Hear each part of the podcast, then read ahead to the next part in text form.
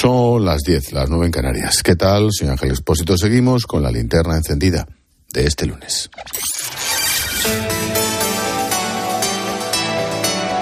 Con Expósito, la última hora en la linterna. Cope, estar informado.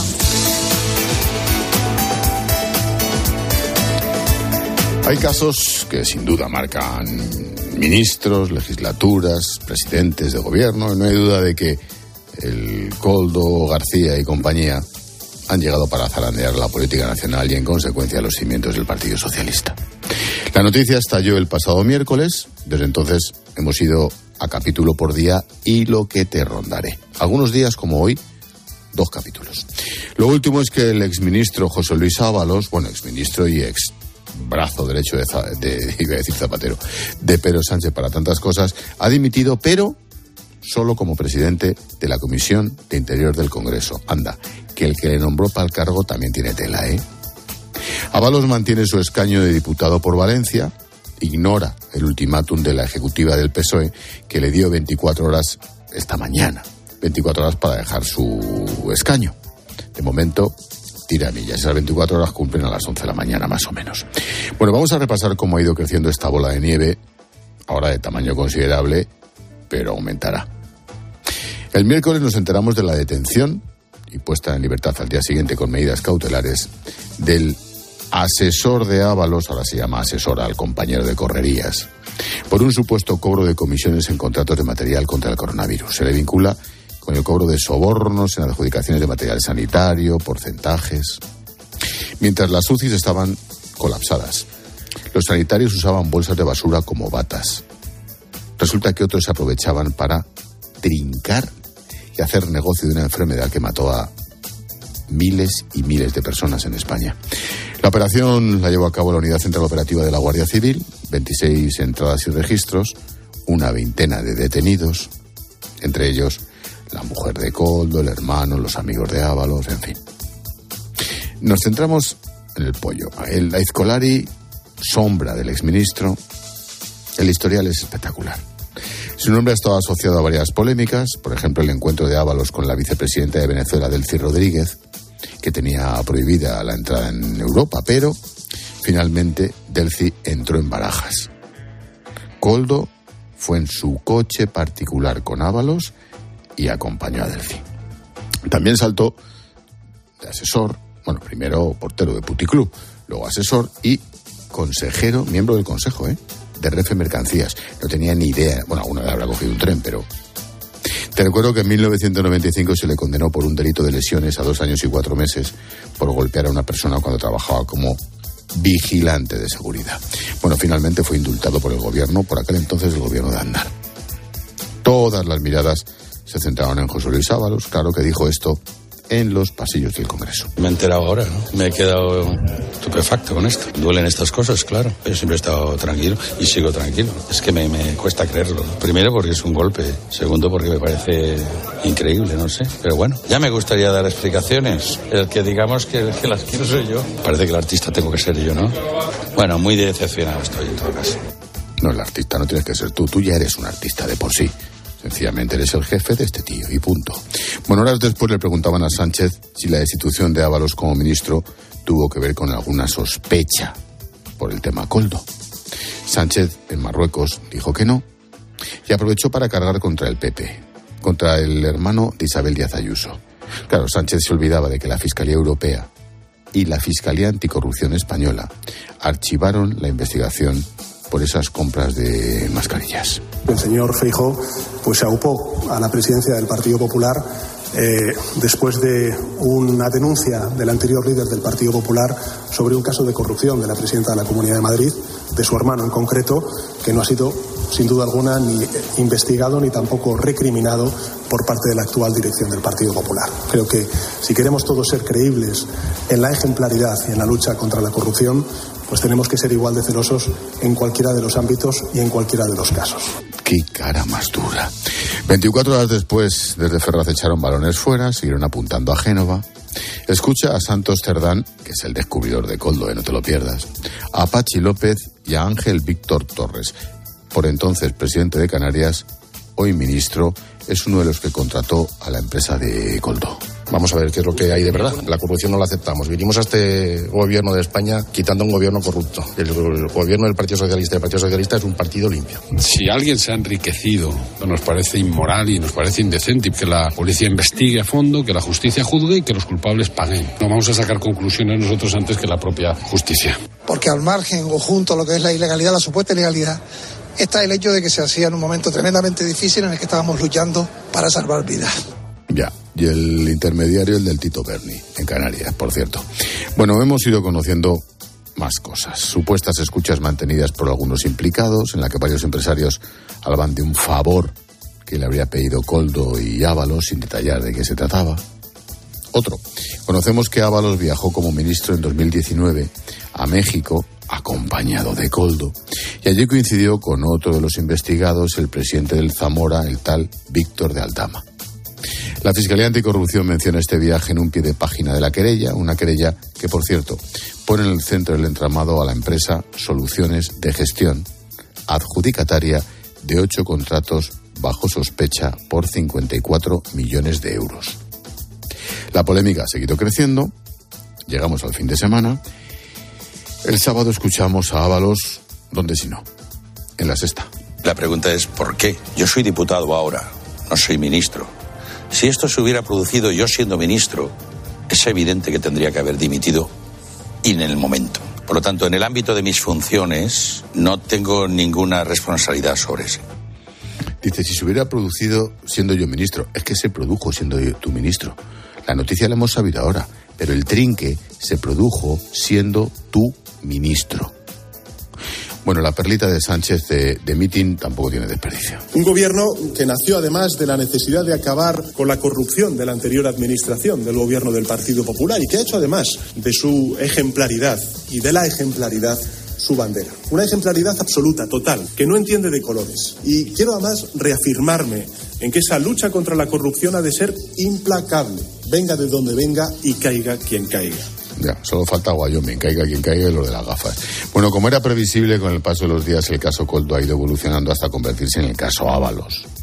Su propio partido, con Pedro Sánchez al frente, le ha señalado como responsable político de este escándalo. Buscan marcar distancias con él, entonces se lo cargan. Ha sido brazo de hecho de todos ellos, pero les da igual. Bueno, le ha dado ese ultimátum que te comentaba, él lo ignora por ahora, se resiste a abandonar el escaño y solo accede a renunciar a la presidencia de la Comisión de Interior. Insisto, menudo ojo el que le nombró. Bueno, hoy la portavoz del PSOE, que se llama Esther Peña, escucha con atención porque, vamos, solamente le ha faltado tirarle un beso. Escucha.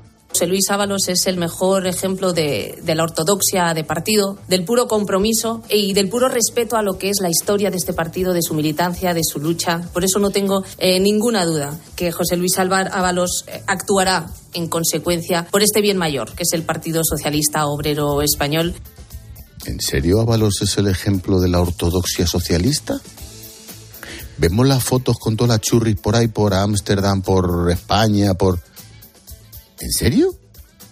Solamente le falta decir que también son ejemplo de la ortodoxia socialista los de la FAFE, los que se iban de putas. El Tito Berni, los de los ERE, el de la Coca. En fin, vamos a capítulo por día. Conoceremos muchos más.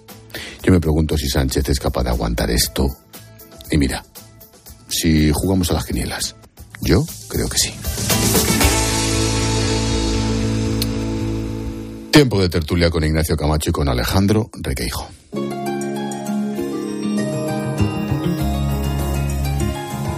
Escuchas la linterna. Con Expósito. Cope, estar informado.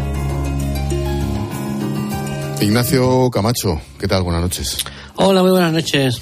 Alejandro Requeijo, ¿qué tal, Reque? Buenas noches. ¿Qué tal, Ángel? ¿Cómo estás? Buenas noches. Oye, Reque, mm, ¿dónde estás sentado?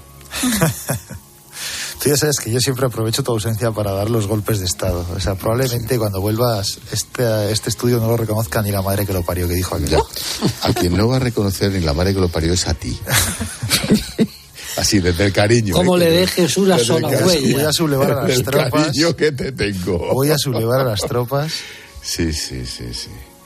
Bueno, en fin, iba a decir, no iba, no iba a decir nada. Digo, familia, y nos ponemos serios. Empezamos por Ábalos, que no deja el escaño por ahora. Le quedan unas horas todavía, Necane. Te referías a ello. Ahora mismo le ha dado 24 horas el PSOE para que entregue su acta, pero él se limita a renunciar a la presidencia de la Comisión de Interior. Esther Peña, la portavoz del PSOE, la escuchábamos ahora, dice que Ábalos tiene responsabilidad política en la trama que lideraba su ex asesor, Coldo García. Los socialistas, además, van a crear una comisión de investigación en el Congreso sobre esos contratos firmados durante la pandemia. El PP responde con otra comisión eso sí, en el Senado, a la que quiere llamar a los que contrataron con la empresa investigada en el caso Coldo. Borja Semper pide a Ábalos que aproveche para tirar de la manta que cuente todo, porque le van a dejar tirado, que tire de la manta el señor Ábalos. Que el Partido Socialista hoy busca un cortafuegos en torno a Sánchez, pero Ábalos está tan imputado como lo está el señor Santos Cerdán. Y aquí lo que hay es una supuesta trama de corrupción que conocía el presidente del gobierno y que afecta a los expresidentes de Canarias y Baleares, al ministro de Interior, al de Transportes y al exministro de Sanidad. Tenemos mil y un ángulos desde donde abordar el tema por ahora. Mañana tendremos dos mil o tres mil. Mm, cogerlo por donde queráis, Rey. Que yo, yo si, si me permitís, para echar el balón, yo me quedo con la frase que ha dicho la señora esta, la tal Esther Peña, que es la portavoz del PSOE, diciendo que es el ejemplo perfecto de la ortodoxia socialista. Nos hemos vuelto locas. Mm, es que no lo he entendido muy bien, porque... A lo mejor tiene razón. Es que no, Igual es verdad.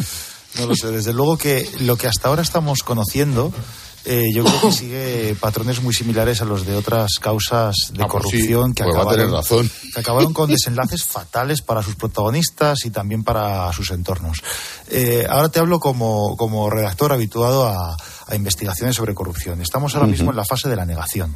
Es decir, en la fase de esto no es lo que Pío, parece, pío. seguro que hay una explicación, soy inocente, puedo explicarlo. Bueno, fenomenal. Nadie habla, todo el mundo está debajo de la cama pensando que esto va a pasar los días y, la gente se va a olvidar. Mm, Después de eso empiezan a llegar los informes de la Guardia Civil al juzgado. Y esos informes de la Guardia Civil en muchas ocasiones se publican en la prensa. Escuchas telefónicas, con expresiones, con frases comprometedoras, con alusiones a terceras personas que hasta ahora no estaban en la trama. Eh, bueno, al final la mancha se va ampliando. A eso súmale, por ejemplo, un informe sobre trazabilidad de dinero, a eso súmale la petición de acceder a los correos electrónicos personales. Entonces ya la fase de la negación empieza a dar paso a, a una fase distinta, que es, atendiendo al número de detenidos, la Fiscalía empieza a buscar el eslabón más débil. Es decir, vamos Y a ver... empieza, y empieza el cantejón. Y empieza el cante hondo. Eh, y entonces la cosa se empieza a animar. Y además, en esto, si nos están escuchando algunos de los implicados, que sepan que el que llega al segundo ya llega tarde. Porque el primero que llega es el que se lleva el gato al agua, es decir, un pacto con la Fiscalía Anticorrupción, la posibilidad de rebajar pena, por colaboración en el momento procesal oportuno, no justo cuando te van a sentar en el banquillo los acusados, sino al principio. Y ahí es donde eh, lo que pensabas que tenías controlado se empieza a descontrolar. Y suele acabar fatal. Suele acabar con mensajes de Coldo sé fuerte, suele acabar con mensajes de mm, tendrás la protección. Yo te digo lo que ha pasado en otras causas de corrupción y esta, y esta, de momento, no se diferencia gran cosa de las que hemos visto en otras ocasiones. Sobre todo personas que han estado durante mucho tiempo, durante muchos años, muy cerca de mucha gente tomando decisiones y que saben demasiadas cosas. ¿Y por qué digo esto? Porque es verdad que de momento, quitando esa frase a la que tú ahora hacías, hacías alusi- alusión, Ángel, que yo no sé enmarcar muy bien y que no sé explicar muy bien, de momento es verdad que desde el Partido Socialista y desde el Gobierno se está haciendo una presión a Ábalos para que se aparte. Eh, pero no toman la decisión definitiva o no le obligan de manera definitiva en cuestión de horas a que deje el escaño. Los partidos, como sabes, tienen mecanismos para que eso suceda. Y eso no está pasando. Y si eso no está pasando o tarda mucho en suceder, eh, a lo mejor podemos empezar a pensar que el Partido Socialista o el Gobierno le tiene miedo a algo o a alguien. Pues, pues ya está el balón rodando. Camacho, ¿por dónde lo pillas? No he escuchado la mitad de lo que ha dicho Reque porque ha tenido un pequeño problema en la línea, un salto de luz. No, Reque, Eh. venía, hago un resumen del resumen, ¿eh? que esto es un proceso como especialista en asuntos de periodísticos de corrupción, que empieza por la negación, sigue por uyuyuy, sigue porque salta, siguen investigando, al final uno se pone a alargar y explota la mundial. Perdón por el resumen tan así. pero-. Y, y no hay cortafuegos que, se, que, que sirvan cuando el incendio cobra, cobra eh, intensidad, ¿verdad?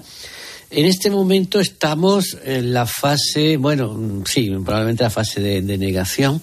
A mí me sorprende siempre que los manuales de crisis empiecen siempre por negar la evidencia. después, después hay que echarle la culpa a otro o buscar a alguien a quien, a quien con quien espejarse, ¿no? Con quien eh, establecer un paralelismo. Ya lo han hecho también con el hermano de Ayuso, pinchazo en hueso. Estaba, está investigado por dos fiscalías, la española y la europea, y archivado. Y, y, después, pues echarle la culpa a otro, que es la última salida. Pero es que esta, esta también va a ser difícil. Bueno. Y últimamente pues se añade un poco esto de la reacción rápida. Es que hay que depurar responsabilidades para intentar establecer cortafuego. Bueno, en esta fase estamos. Es decir, lo que no sé, lo que no sé es si eh, dentro de esta fase estamos en la subfase de reto o en la subfase de negociación. O en las dos simultáneamente, porque naturalmente cuando se negocia hay que exhibir una cierta posición de fuerza. Y me imagino que esto es lo que está haciendo Ábalos. Ábalos sabe que su cabeza va a acabar en la guillotina y se trata de, eh, bueno, de, de, de, que se la puedan volver a pegar en algún momento. Pegar la cabeza, quiero decir. Eh, bueno, la verdad que es un poco sorprendente. Lo de la portavoz del PSOE es, es, más que sorprendente, pero es que yo creo que esta señora nos va a dar grandes tardes de gloria. ¿eh? Ya, ya apunta, Hombre, recordemos, ya recordemos que ha sido portavoz del PSOE Oscar Puente, o sea que tampoco. Sí. Bueno, pero Oscar Puente tiene su propio estilo. Eh, lo que pasa es que doña Esther eh, hasta ahora se limitaba a leer con mayor o menor fortuna, y hoy también. Más, bien, más bien menos, lo que le han escrito, y esto es lo que me sorprende, que esto se lo hayan escrito, esto de la, el ejemplo de ortodoxia, ¿no? Eh, claro, bueno, mire usted, es que, a ver, hoy del PSOE ha salido, no sé exactamente qué, de hecho ha salido una frase de Monedona. De hecho, ahora se tiene que ir porque aquí no cabe ni un corrupto. Claro. Sí, oigan, sí. vamos a ver, un momento, un momento. En una cosa lleva razón Ábalos. Todavía. Nadie, claro. le, nadie la ha investigado, no está bajo, no está, está bajo sospecha, bueno, pero no bajo sospecha la, judicial. Que, no, no, una, ni que, policial. Nadie la que nadie la ha investigado, yo tengo bueno, mi duda. Pero bueno, vale, de no, hecho, en alguna otra conversación juez, aparece. ¿eh? Vale, pero el juez no le ya, ha, ya, ya, no le ha sí, dado por sí. investigado sí, ni, ha incluido ninguna diligencia. Con Sí, lo cual, sí, eso es verdad. Bueno, es que el PSOE ya le ha llamado corrupto. Ya le ha llamado corrupto. Con lo cual, hombre, esto tiene muy mala marcha atrás. Entonces, eh, a mí me parece que va a terminar fuera indiscutiblemente. Y, la y el clave PSOE es, tiene prisa. La porque, clave claro, es, precisamente para que el incendio no cobre velocidad. Ya, la clave es, Camacho, si en todo este panorama, si juntas a Puigdemont, juntas las elecciones vascas con Bildu, que luego hablaremos de ellos, si juntas como está Podemos barra mm, Yolanda Díaz mm, Missing, si juntas a los catalanes que se están, imagínate las que están entre ellos, ahora esto, ¿Sánchez aguantará la legislatura? Esa es la pregunta del millón, Camacho. Bueno, desde luego lo va a intentar. Si yo no aguanta la sí. legislatura, si no aguanta la legislatura, que yo lo veo difícil dependiendo de Puigdemont, eh, va a resistir todo lo que pueda. Y todo lo que pueda es un cierto tiempo. Yo a la legislatura no le doy menos de año y medio, dos. Eh, también dependerá mucho de que pueda o no pueda aprobar presupuesto. Pero mmm, si, si aprueban la amnistía, seguramente Puigdemont también en el paquete irá incluido el presupuesto. Lo que no cabe duda es de que en medio de esta situación mmm, absolutamente desvencijada, porque esta es la legislatura que ha buscado Sánchez. Que cuando tú armas una legislatura después de haber perdido unas elecciones y aliándote con una panda de delincuentes, porque todos son unos delincuentes, o lo han sido, y algunos lo quieren volver a ser, pues lo que te pasa es esto, que no tienes un minuto de respiro. Pero esto ha sido la opción de Sánchez. Con esa opción, ¿cuánto puede resistir? Pues hombre, teniendo en cuenta su falta de principios, bastante.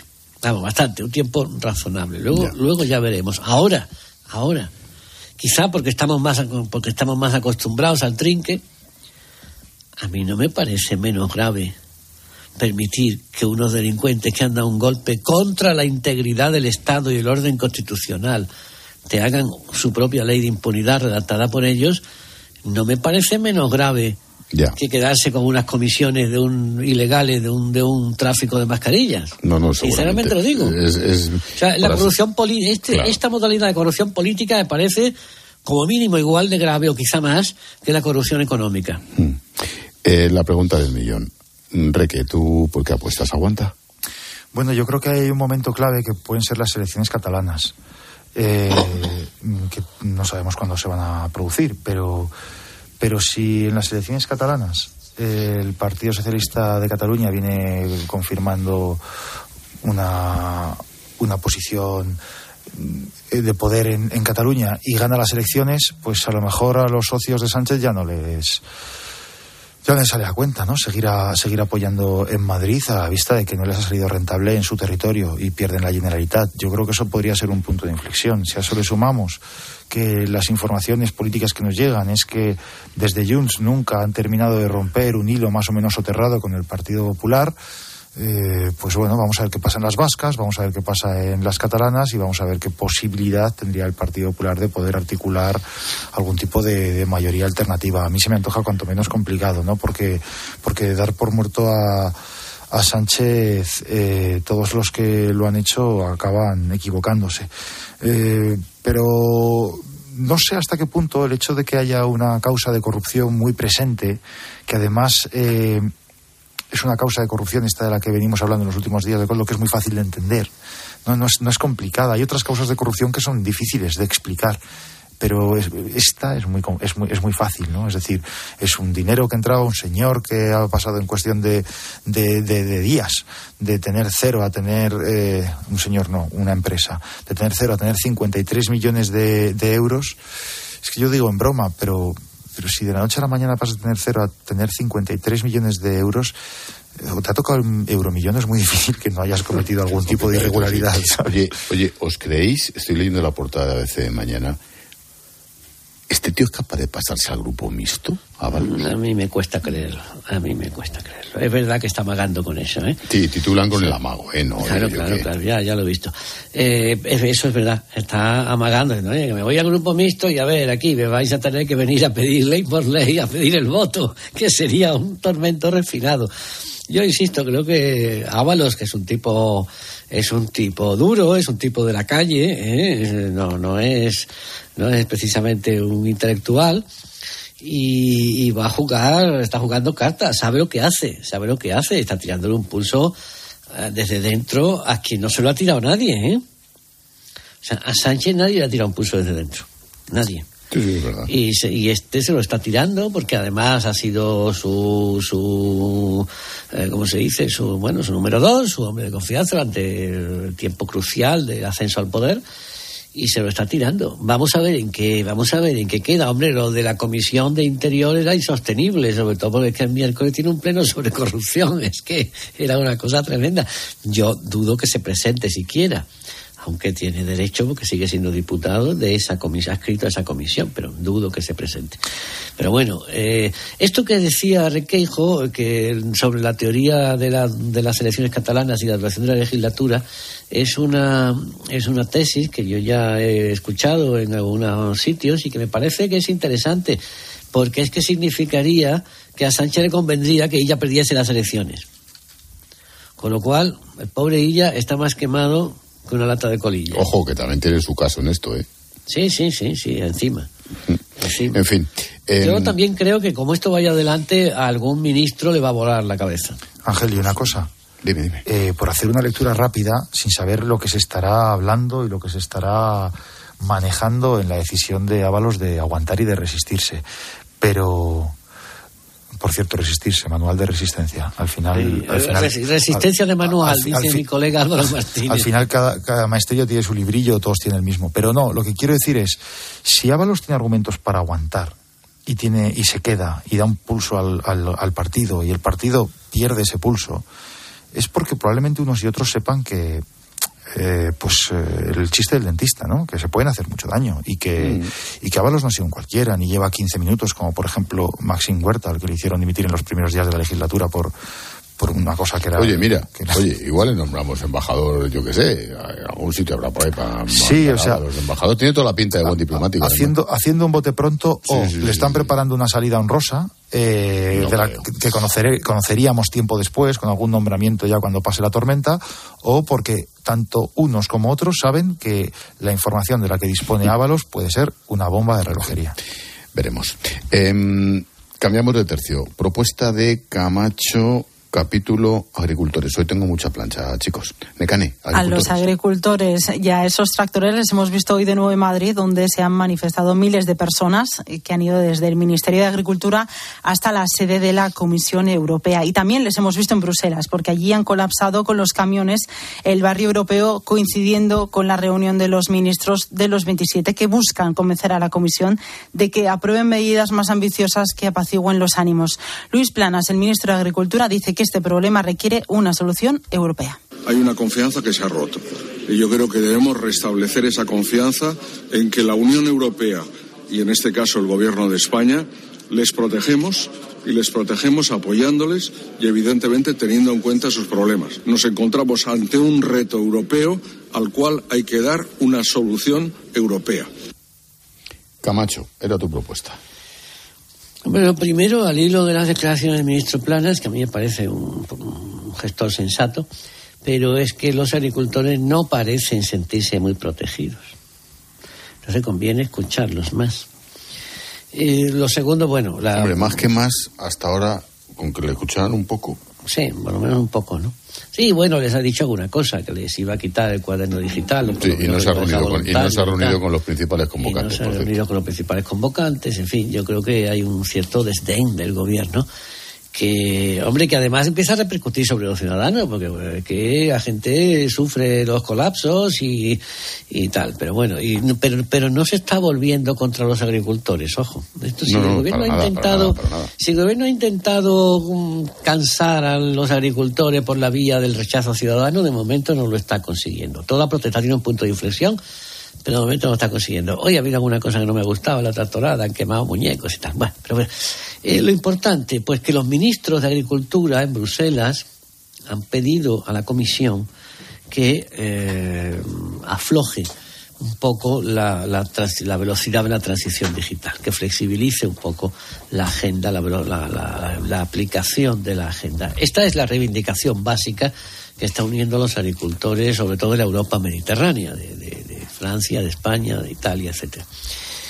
Claro, uno pregunta, dice, pero si la comisión son ustedes, señores ministros, no es exactamente así. La comisión son los presidentes y los, los, sí, los primeros ministros y presidentes de, de, las naciones.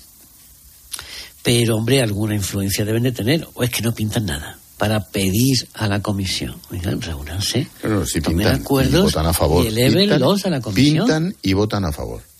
Claro. Sí, oye, vamos a ver, se reúnanse ustedes, hagan un papel y plantéenlo a la comisión. Mm. luego ya, bueno, veremos hasta dónde llega. Mm. Reque, capítulo agricultores. Eh, bueno, pues lo primero es la prueba inequívoca de que las movilizaciones dan resultado, eso para empezar. Em, esto me recuerda un poco a cuando eh, te vas de un trabajo y de repente te, te hacen una contraoferta, que te quedas con un poco la sensación de decir, oye, mm, si esto lo podrías haber hecho antes, ¿por qué no lo hiciste? Ya has esperado a que a que lleguemos eso, a, eso, te, eso, te, ha pasado a ti? A mí no me ha pasado, no. Correcto. Eh, escucha, lo que no me extraña. al grano. Eh, no, yo ya sabes que, que, he defendido en alguna ocasión que, que, para mí los agricultores tienen razón, que, que Europa basta ya de, de de externalizarlo todo y en este caso sería la nevera, de lo que hablamos es de, mm. del abastecimiento de los supermercados, que es cuando el ciudadano se daría cuenta de que lo que llevan pidiendo los agricultores durante mucho tiempo, que solía ser además, acuérdate Ángel, una, una especie como de serpiente veraniega que hablábamos en las tertulias de agosto, pues porque protestaban o por la sequía y luego desaparecía su, desaparecían de la agenda, ¿no? Hasta la siguiente.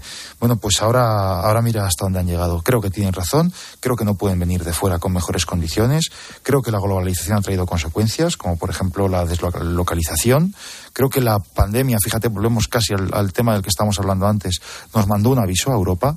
Ojo con externalizarlo todo, ojo con no ser autosuficientes, ojo con tener que buscar fuera necesidades básicas, porque cuando eso pasa, amigos, se impone la ley del más fuerte. Y la ley del más fuerte pues lleva a que, a que los más débiles se queden en el camino o que se aprovechen los más listos para hacer su agosto personal.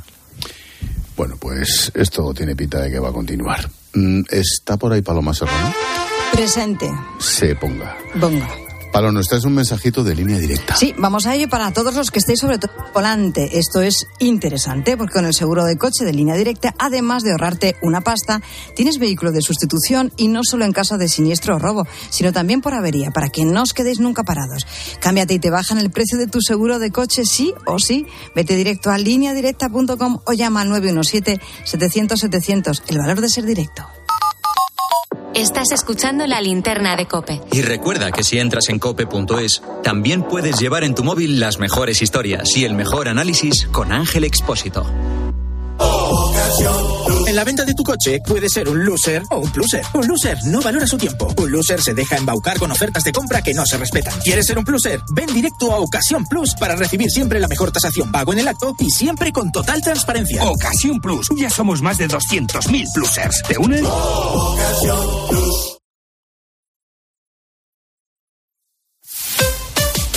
Escuchas Cope. Y recuerda, la mejor experiencia y el mejor sonido solo los encuentras en cope.es y en la aplicación móvil.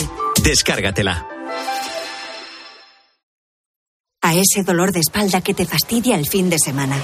Y a ese dolor de cabeza que pone a prueba tu paciencia, ni agua. Ibudol es el primer ibuprofeno bebible en formato stick pack para aliviar el dolor rápidamente, con agradable sabor y sin necesidad de agua. Al dolor, ni agua. Ibudol tenía que ser de Kern Pharma. Lea las instrucciones de este medicamento y consulte al farmacéutico.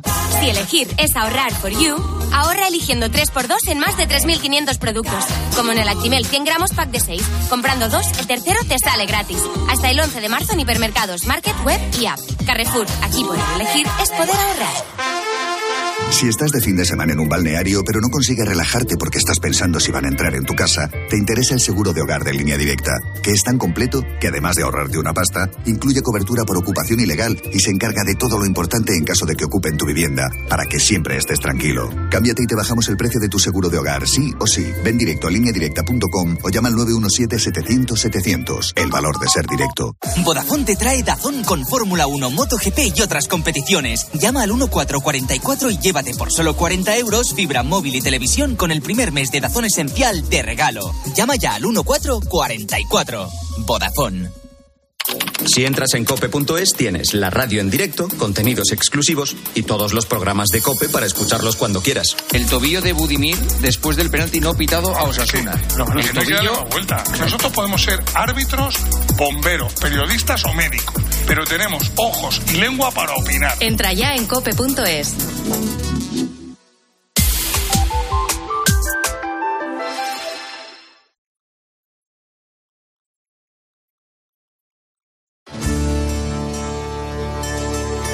Escuchas la linterna. Con Expósito. Cope, estar informado. Tiempo de tertulia con Ignacio Camacho, con Alejandro Requeijo. ¿Habéis visto mm, la denuncia hoy de Dignidad y Justicia, el cartel de Bildu para las elecciones vascas, Ignacio? No, no, no lo he visto. Te lo voy a mandar en este justicia, instante. Pero sé de lo que están hablando y estoy completamente de acuerdo con ellos. Pues te lo estoy mandando. Reque, ¿tú lo has visto?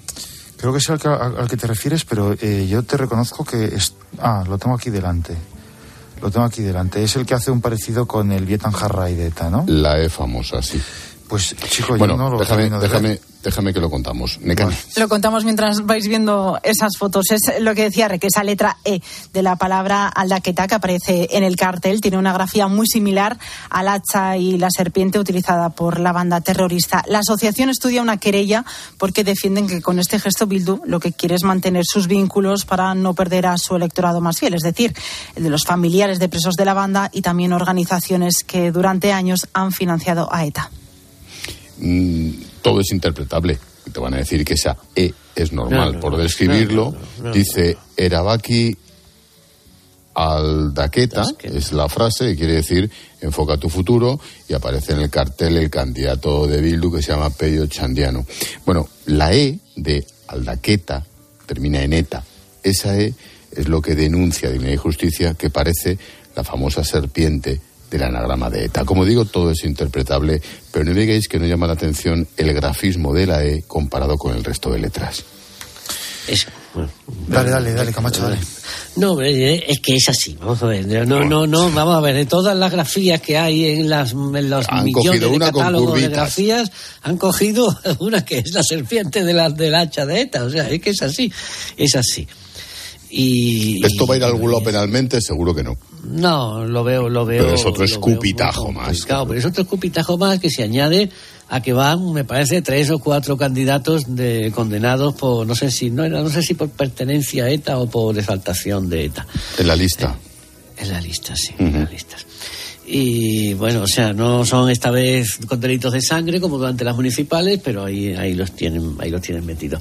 Pero bueno, porque son lo que son, es decir, es que son lo que son. Vamos a ver, no nos, que no nos quieran, no quieran dar más vueltas. Y que todo el mundo lo sabe, pero es que además, además de que todo el mundo lo sabe, ellos están empezando ya a presumir de, de serlo. Por cierto, por cierto, eh, hoy cuenta nuestro colega, amigo y asesor y asesor em, de comunicación y político César Calderón. Eh, no, llames, no llames, después de lo de Coldo no llames asesor a nadie. Bueno, vale, pues, pues eh, Colega y experto, experto en comunicación, en comunicación política, que analiza que la, campaña de, de, de Bildu que está es una campaña segmentada idiomáticamente, es decir, tiene una parte en euskera donde ellos hablan de, de pues de las cosas de las que habla Bildu, vamos, de independencia, de en fin, el programa radical del independentismo aversale, y otra en castellano, donde sigue la línea un poco del, de lo que hacen en el Congreso, es decir, de hacer un programa social de sí, de izquierda social, ¿vale? Eh, para, para la gente que gente más joven, para ganar el voto de Podemos, para ganar el voto, sí, exactamente. Esto es muy inteligente. Esto es muy inteligente. la parte, la, la, grafía de la serpiente tiene que ver con esta, con esta primera parte. Pero es que al final, es que a mí esto me recuerda a lo de el famoso, la famosa escena de los dibujos estos de padre de familia que él, uno de los hermanos, pues va a molestar al otro haciendo como si fuera Hitler y le dice, entra en el despacho, está Hitler escribiendo y le dice, ¿qué haces, Adolf? Y dice el otro, cosas. Dice, pero cosas nazis. Dice, sí, Peter, cosas nazis. Pues estos hacen cosas de ETA. Sí, ¿qué están haciendo? Pues cosas, ¿qué cosa? Cosas de ETA, sí, hombre, cosas de ETA, pello. es que es así. Reque. Eh, reconozco, que no había caído, porque la foto que yo había visto antes no me había fijado en la, en la E. En la grafía, vamos. En la grafía de la E. Eh, de hecho, estaba como fijándome en la foto del candidato a ver si es que tenía que ver algo en lo que es el fondo o algo así. Yo reconozco que no lo había visto hasta que no me habéis señalado que la cuestión está en la E. Eh, Vietan Harray, para quien no lo sepa, significaba seguir en las dos. Eh, seguir en las dos era la, expresión que ellos utilizaban para defender la vía militar, que es como ellos se referían al, tiro en la nuca y al coche bomba, y la vía política, que es lo que significaba Batasuna. Eso significaba Vietan Harray. Seguir en las dos. Eh, claro, al final una grafía se me antoja demasiado poco en comparación con que hace no tanto, y hablamos de hace unos meses, en las elecciones autonómicas y municipales metieron a decenas de personas condenadas por pertenencia a la banda terrorista ETA, algunas de ellas, por cierto, con delitos de sangre.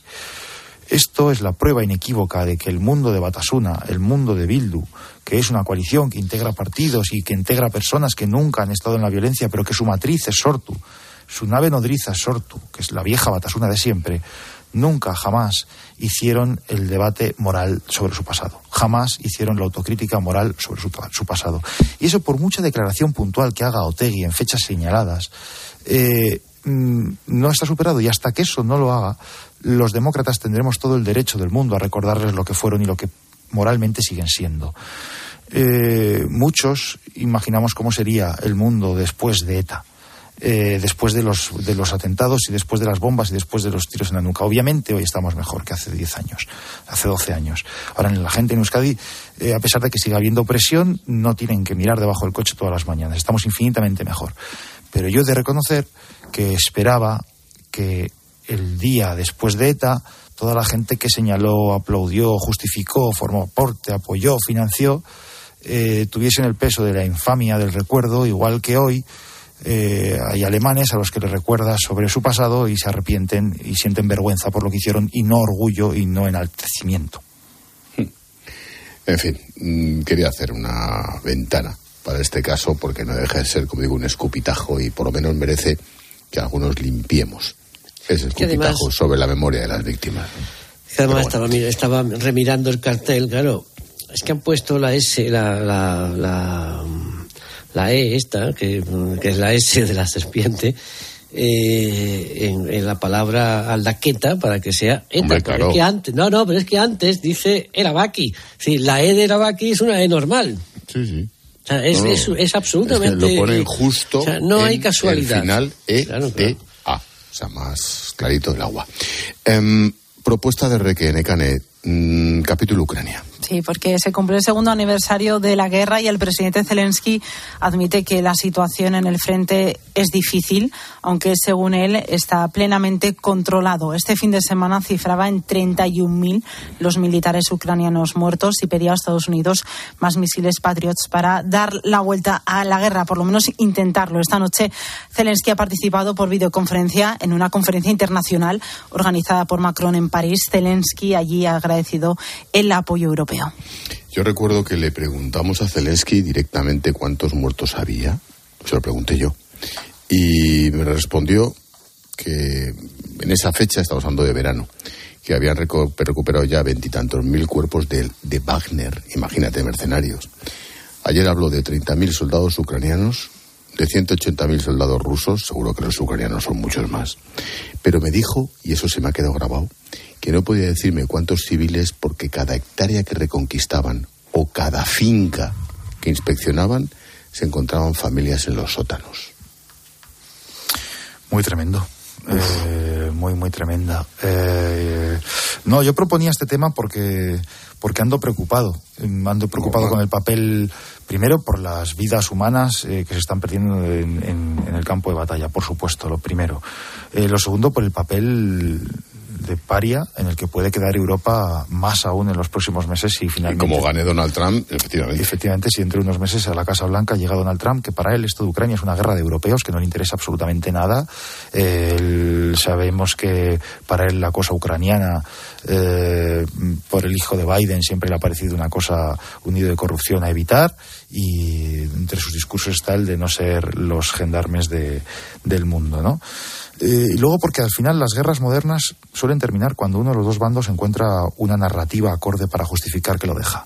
Y la narrativa de Ucrania ahora mismo no puede ser más desoladora. Estamos en una fase en la que Ucrania abandona puestos claves, eh, en la que eh, Zelensky está constantemente rogando un apoyo internacional que no le está llegando.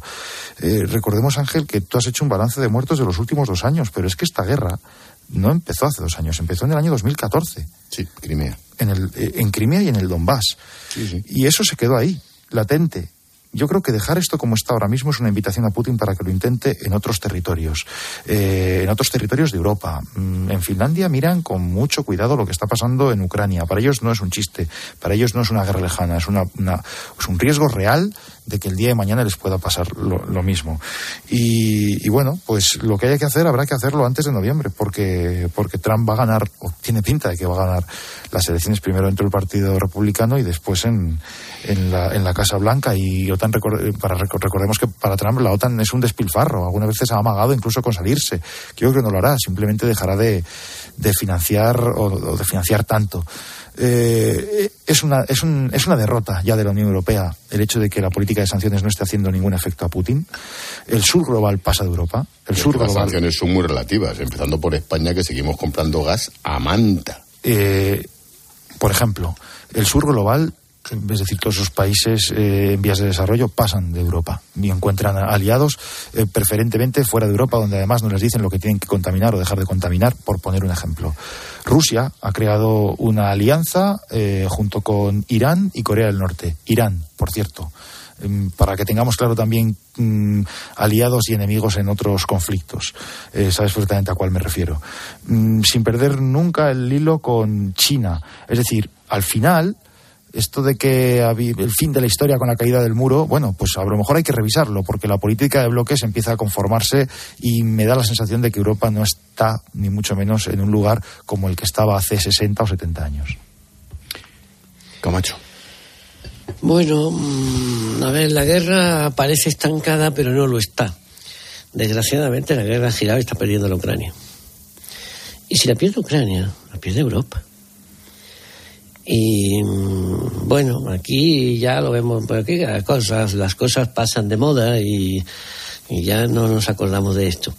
Pero en Polonia, en Finlandia, en los países bálticos, las tres repúblicas bálticas, etcétera, esto les empieza a hacer muy poca gracia.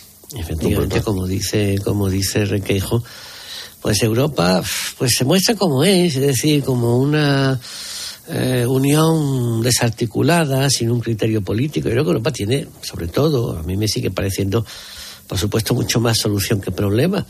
Pero si no mm, se acepta que tiene una crisis de gobernanza grave, derivada probablemente de la dificultad de manejar por unanimidad una la ampliación, pues si no se cambia y se establecen mayorías, aunque sean cualificadas, pues esto es que es imposible tomar decisiones. Es que ah, cuando estalló la guerra, acordados hace dos años, eh, pues todo se, se, extendió a un compromiso de, de aumentar los presupuestos de defensa para llegar al 2% y tal. No lo ha hecho nadie. El único que lo ha hecho un poco ha sido Alemania. Un poquito Holanda, pero Holanda, el ejército de la defensa de Holanda no tiene demasiada masa crítica, ¿no? Eh, es que esto es así. Y el apoyo que ha recibido Ucrania fundamentalmente de Europa ha sido de Gran Bretaña, que está fuera de la UE, por cierto. Absolutamente. Entonces, bueno, mmm, claro, la idea de que a lo mejor empantanando la guerra, pues Putin se puede venir a un acuerdo en el que inevitablemente Ucrania va a perder lo que ya ha perdido, eso está claro, como mal menor y tal, pues es otra teoría, se la ha leído alguna vez a Oisorman y tal pero es que no lo parece, es que hay un defundamiento en Ucrania, es que están empezando a cuestionar a Zelensky los propios ucranianos, eh, tiene mala pinta la cosa. Y desde luego, si gana Putin, esto es un peligro grave para las democracias occidentales, muy grave. Pero bueno, oye, eh, poco podemos hacer aquí hablando en, en, la COPE. No se pueden hacer muchas cosas, ¿eh? Por ejemplo, pensar que una buena parte de nuestro Consejo de Ministros está con Putin. Ah, bueno, claro. Y decirlo, claro, claro hay que decir claro, las cosas. Claro, Ojo, que los extremos se y, tocan, ¿eh? Y, que el, Donald el Trump que, está con Putin y el que maneja ahora gran mismo, parte de la ultraderecha europea también, ¿eh? Y el que maneja ahora mismo la, la balanza de la estabilidad del gobierno. Pero porque yo creo que ha calado. Sí, sí, sí. Yo creo que ha calado, Ángel. eh, o sea, tengo la sensación eh, de que algunas victorias electorales rotundas en los últimos tiempos, eh, vamos a poner el caso de Milei, vamos a poner el caso de Bukele, me da la sensación de que hay ciertas sociedades que empiezan a plantearse la necesidad sobre valores etéreos que la justicia, la libertad de expresión, al final priman más el oye, vamos a tener una industria potente, vamos a tener una seguridad indudable, vamos a tener un poderío militar a prueba de invasiones. Entonces, algunos conceptos que nosotros consideramos irrenunciables, el estado del bienestar, eh, la libertad, las libertades individuales, eh, hay sociedades que empiezan a, a, plantearse si no es más interesante lo otro. Eh, y probablemente eso siempre sucede cuando están en situaciones drásticas, ¿eh? cuando, están en situa o cuando atraviesan por, por, por, escenarios a los que a nosotros no nos gustaría ir o no nos gustaría cambiarnos por ellos. Pero es una especie como de reacción, también marcada por cuestiones nacionalistas, por cuestiones proteccionistas, por cuestiones. Eh, yo personalmente no me cambiaría por un ciudadano ruso ni me cambiaría por un ciudadano hondureño, en ningún caso tampoco por un ciudadano argentino. Pero, pero me da la sensación y me da, y me da miedo ver cómo cada vez hay más países que se replantean mmm, valores que para nosotros son irrenunciables y para ellos, pues bueno, pues empiezan a formar parte de una cosa discutida y discutible. Sí, sí, sin Esto duda. es el académico de, de, de, Cambridge, David Runciman, que tiene uno, escrito, autor de uno de esos libros de cómo acaban las democracias, eh, que hay varios de títulos parecidos, pues lo, lo, expresa muy bien hace ya tiempo, eh, este libro es de 2018. Sí, dice que no se, acaba, que no se acaban a bombazos. No, y claro, dice, pero, pero hay un momento en el que, de, y, y, lo decían, digamos, en 2018, y después de la pandemia esto se acentuó, en que la democracia ha dejado de ser, dice The Only Game in the City, el único juego en la ciudad. Y la gente está empezando a entender, oye, pues bueno, tampoco es tan necesario esto de la democracia si viene gente que nos arregla los problemas. Ya. Esto, por ejemplo, se vio mucho al principio de la COVID en China y tal, que luego al final, afortunada, Sí, afortunada y desgraciadamente, como el que te arregle los salió problemas- mal, claro, porque... Como el que te arregle los problemas a Putin te vas a cagar. Claro. Pero ese es otro debate. Eh, oye, dejadme Dejadme para terminar mm, una viñeta un tanto, no sé, sui generis. Necane. El gobierno que descarta que se vaya a tener que pagar por entrar en la Plaza de España de Sevilla ha sido la vicepresidenta María Jesús Montero, la que a través de redes ha dicho que no se puede privatizar este espacio porque es una joya cultural que pertenece a todos. Eh, responde Montero al alcalde de Sevilla, a José Luis Sanz, que apuesta por cerrar el conjunto monumental de la Plaza de España. Cobraron a entrada a los turistas. Eso sí, se mantendría gratis para los sevillanos.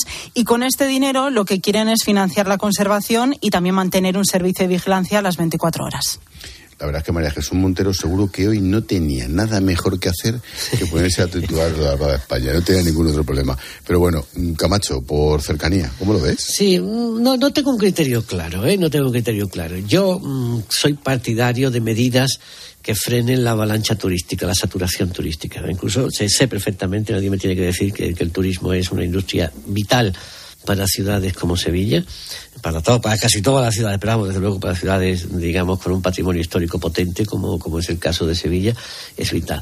Pero también sé, y lo saben todos, que hay un problema de saturación y, que está empezando a, colapsar y que está generando problemas de servicios públicos, de deshabitación, de deshabitación de los, de los cascos históricos en las ciudades monumentales, en Florencia es un, es un, es un caso ya paradigmático, eh, y en el caso de Plaza de España es que está hecho un zoco.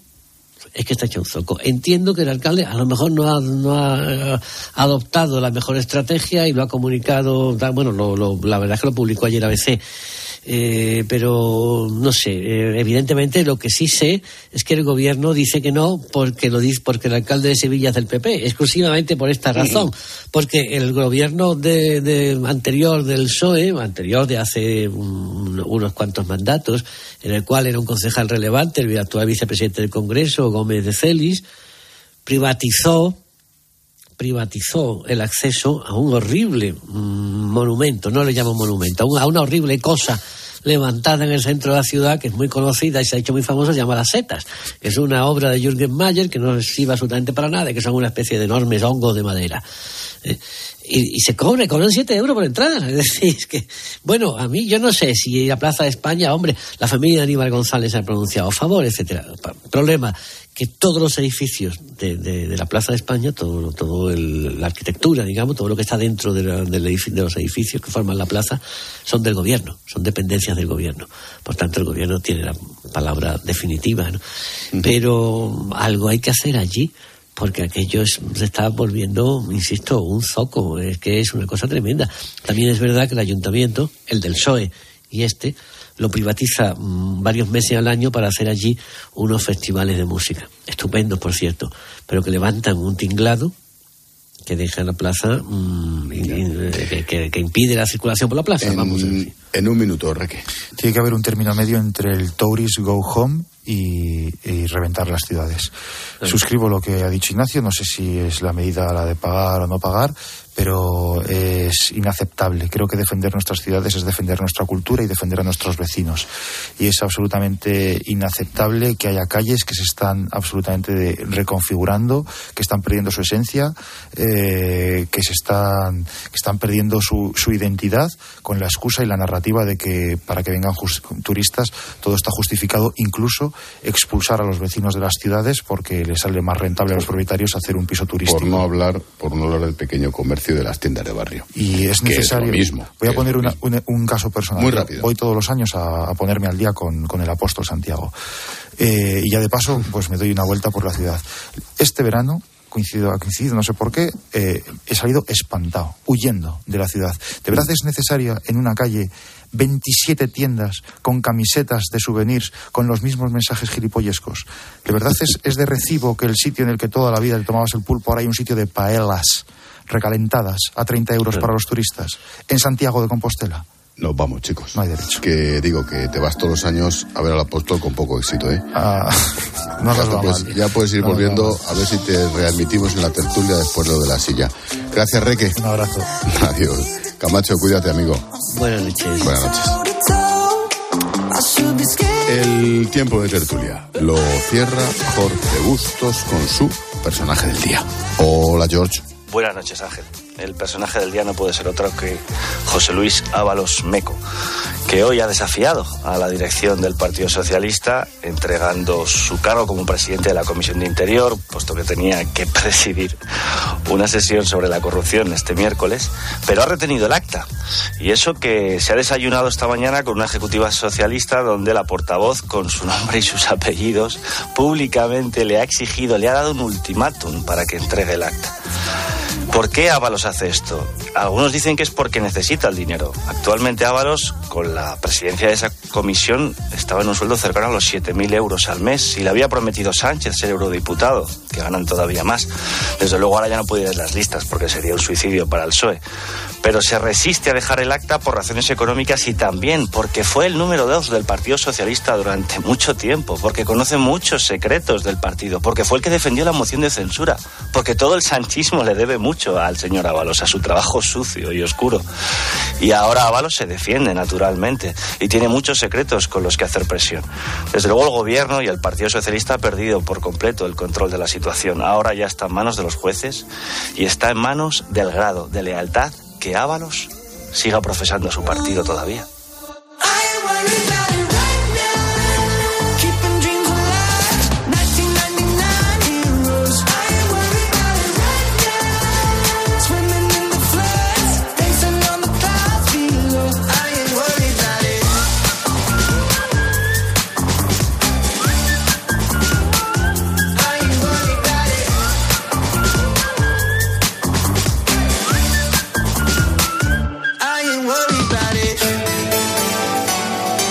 Expósito.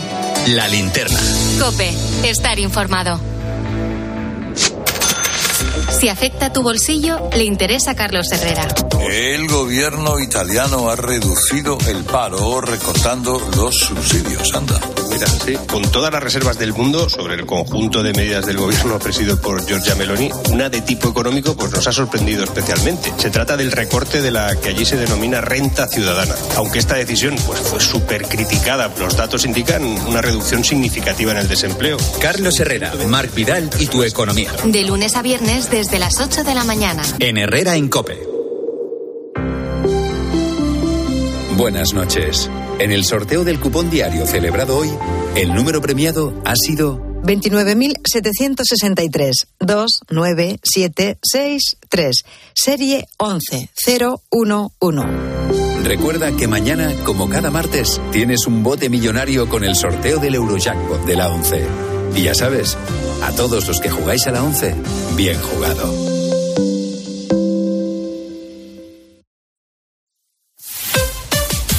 Escuchas la linterna. Y recuerda, la mejor experiencia y el mejor sonido solo los encuentras en cope.es y en la aplicación móvil.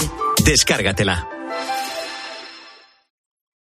Estoy buscando unos neumáticos casual, con un look de entretiempo y tal, para la playa, la nieve, la lluvia, vamos, para todo el año.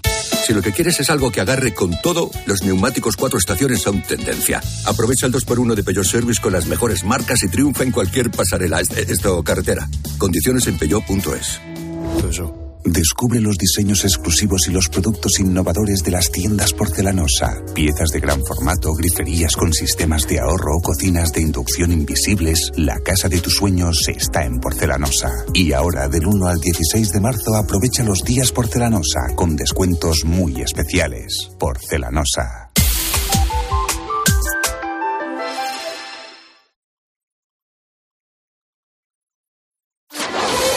Línea editorial.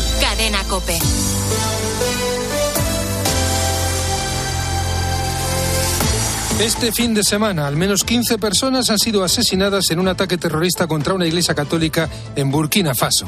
En el pueblo de Sakane, al norte del país, la comunidad católica ha sido víctima de un nuevo ataque en lo que es un macabro cuentagotas, ejemplo, entre tantos, de una iglesia perseguida, martirizada y silenciada, ocultada por numerosos medios de comunicación como si nada estuviera pasando, o todavía peor, como si la matanza de cristianos no fuera con nosotros. Lo cierto es que las distintas formas de persecución contra los cristianos no dejan de crecer en todo el mundo. Burkina Faso es un país devastado por la violencia que se enfrenta desde 2015 a actos de violencia yihadista que han causado ya cerca de 20.000 víctimas mortales. La situación es tan dramática que las niñas cristianas llegan a vestirse de musulmanas para evitar su secuestro. En los últimos tres años, las iglesias católicas han sido blanco específico de los terroristas y decenas de fieles han sido asesinados. La iglesia en Burkina llama a mantener la serenidad, a devolver bien por mal, como viene haciendo la comunidad cristiana, a pesar de ser brutalmente golpeada, a rezar por aquellos que mueren por su fe, por la recuperación de los heridos y por el país de Burkina Faso en su conjunto. Denunciar lo que está sucediendo ya es un primer paso para que la comunidad internacional no haga oídos sordos. Callar o banalizar los hechos porque se trata de cristianos es simplemente una vergüenza.